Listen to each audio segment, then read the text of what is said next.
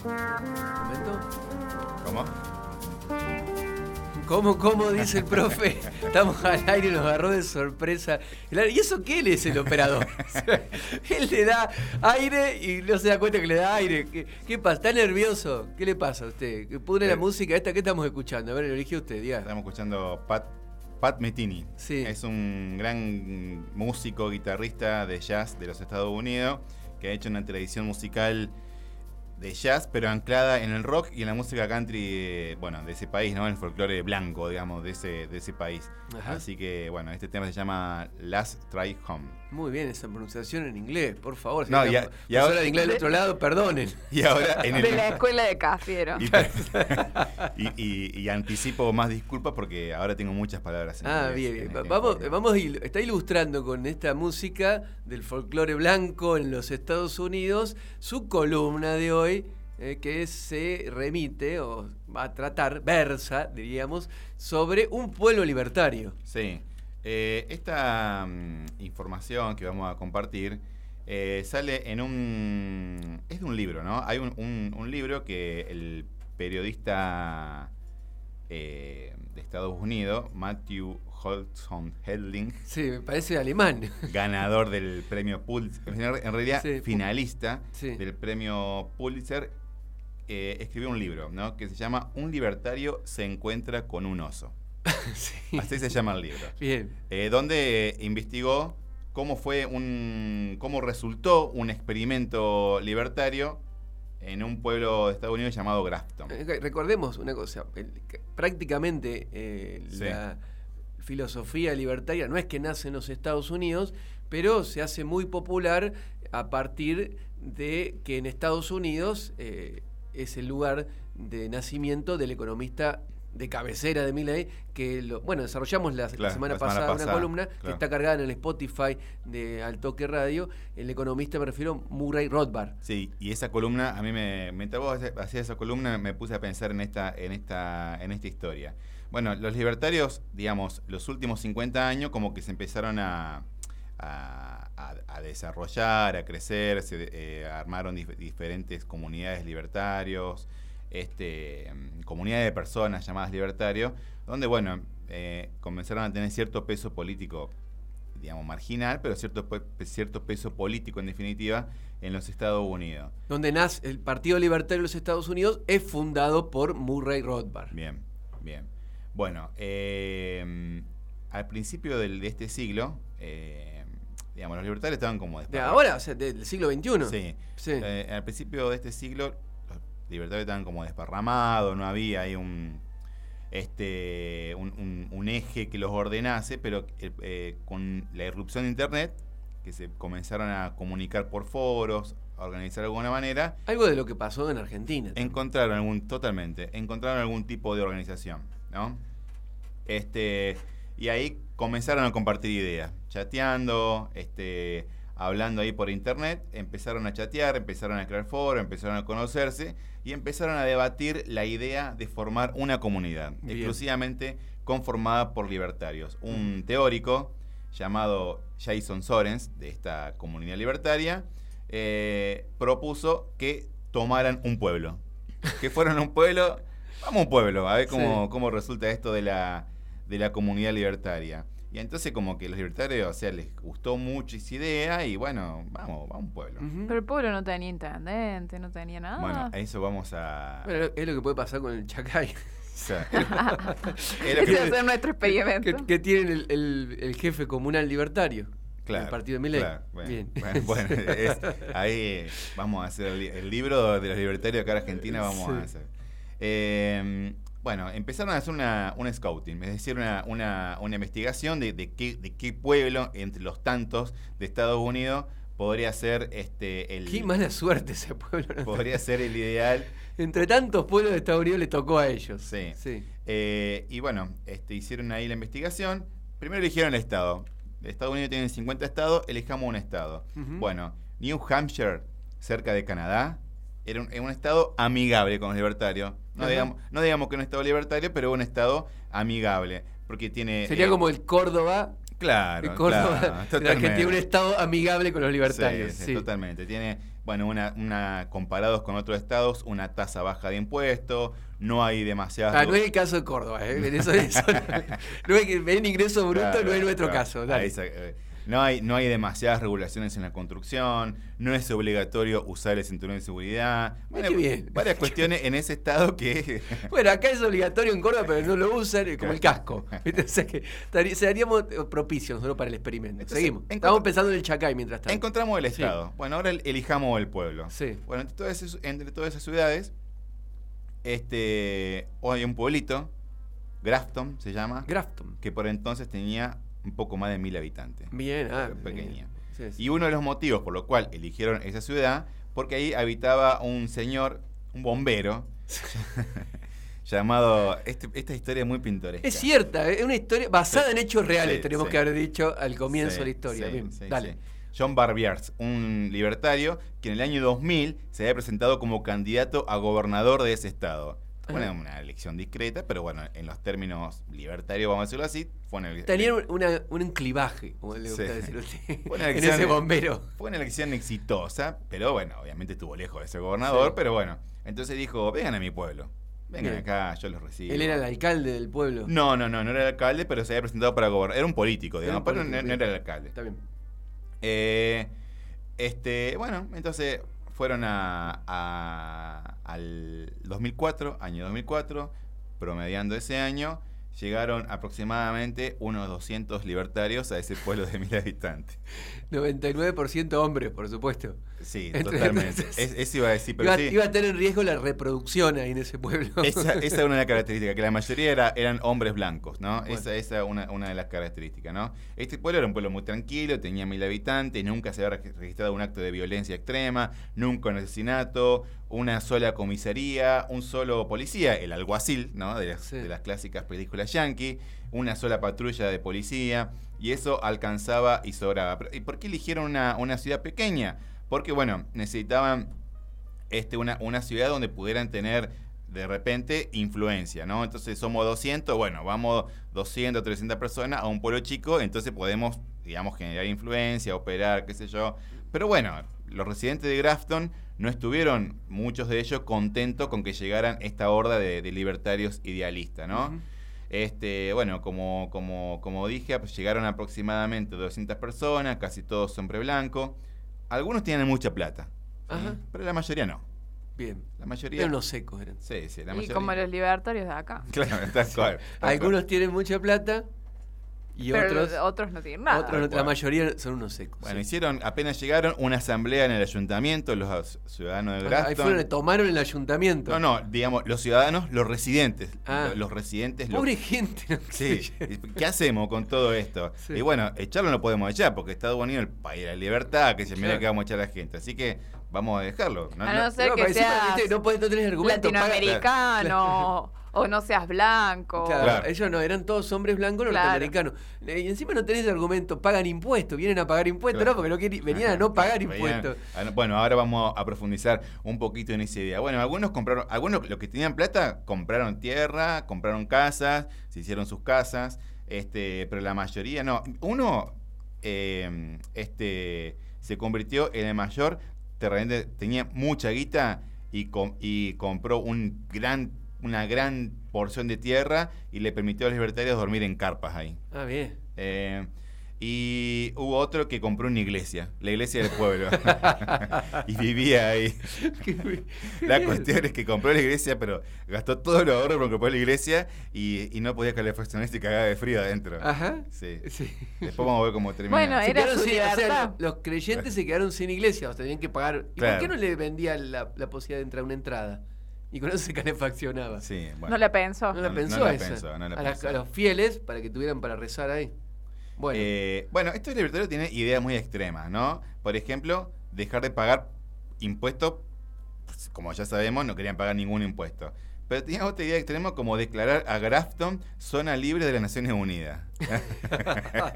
yo estaría sumamente preocupado por lo que pasé ahí. Sí. Pero bueno, no, no- no lograron esto, pero sí lograron una, una versión local del, del plan motosierra, ¿no? Sí. Eh, recor- eh, lograron eh, recortar los impuestos para los servicios públicos, este, lograron eh, el, el tema de la recolección de basura. Sí. Cada- o sea, no, no se paga más la recolección de basura. Cada uno administra su basura. Cada uno es libre. Y esto va a ser muy importante en el devenir de esta historia. Bien. Cada uno O administra sea, su si había un basura. camión recolector de basura, Ya no, no pasa no pasa más. Cada uno Claro. se hace cargo de su basura, es libre de hacer con ella lo que quiera. Sí. Sí. Eh, bueno, hasta ahí, dentro de todo, todo bien. Pero tenían ideas un poco más este, alocadas. Por ejemplo. Yo eh, estoy, ley- estoy escuchando esto Sí. y, me, y me acuerdo del libro que leí, La ética de la libertad, sí.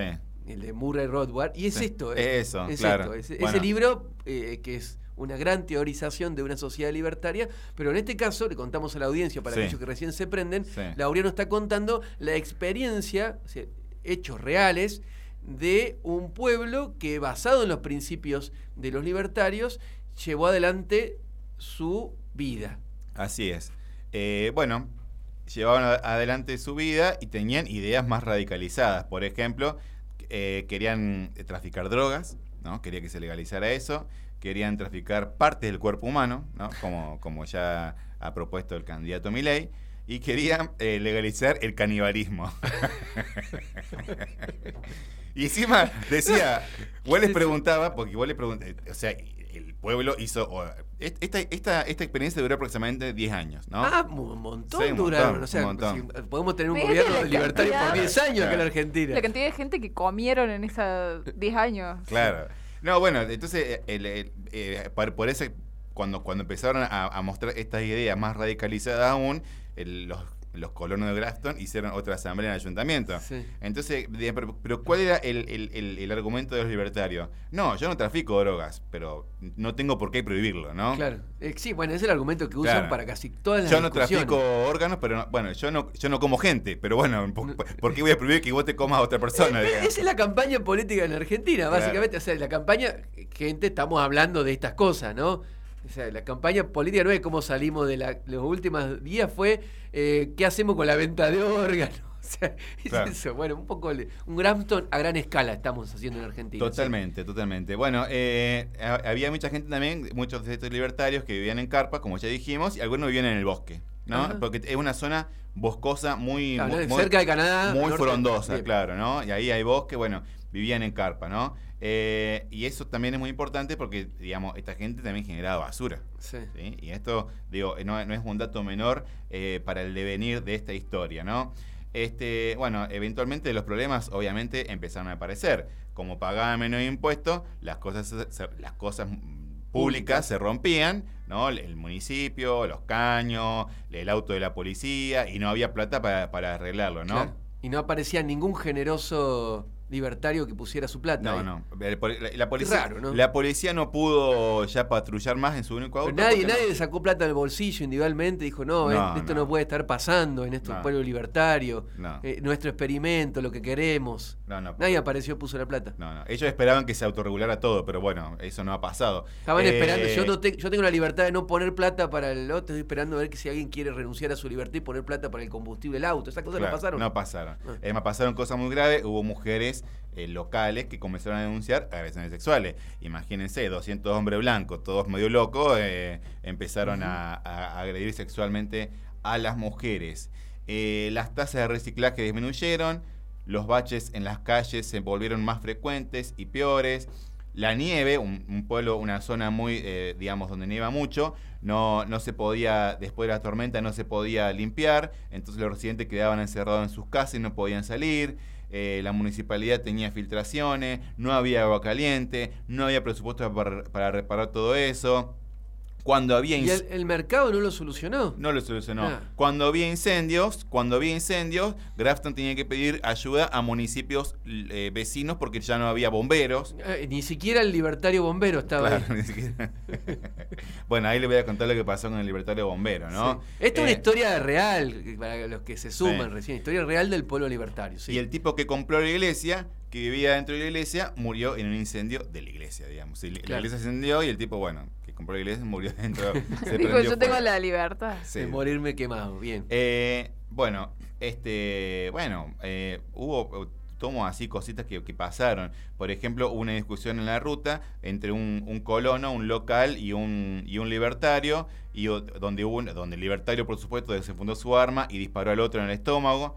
Sobrevivió, sobrevivió, no, no llegó a morir, pero digamos, todo esto ocurrió. el, el libertario tuvo la libre, sea, el derecho a libremente usar de su arma en una discusión. Así es. Claro. Eh, Está bueno, bien eso. O sea, a esta, a esta altura, digamos, promediando ya varios años, el poder era un quilombo, era un, descontrol. Sí. Pero apareció el problema más importante, A ver, los osos. los osos. Los osos. Por eso el, el libro se llama un, libertario, y un oso. Y un sí. oso. Eh, este, ¿Por qué?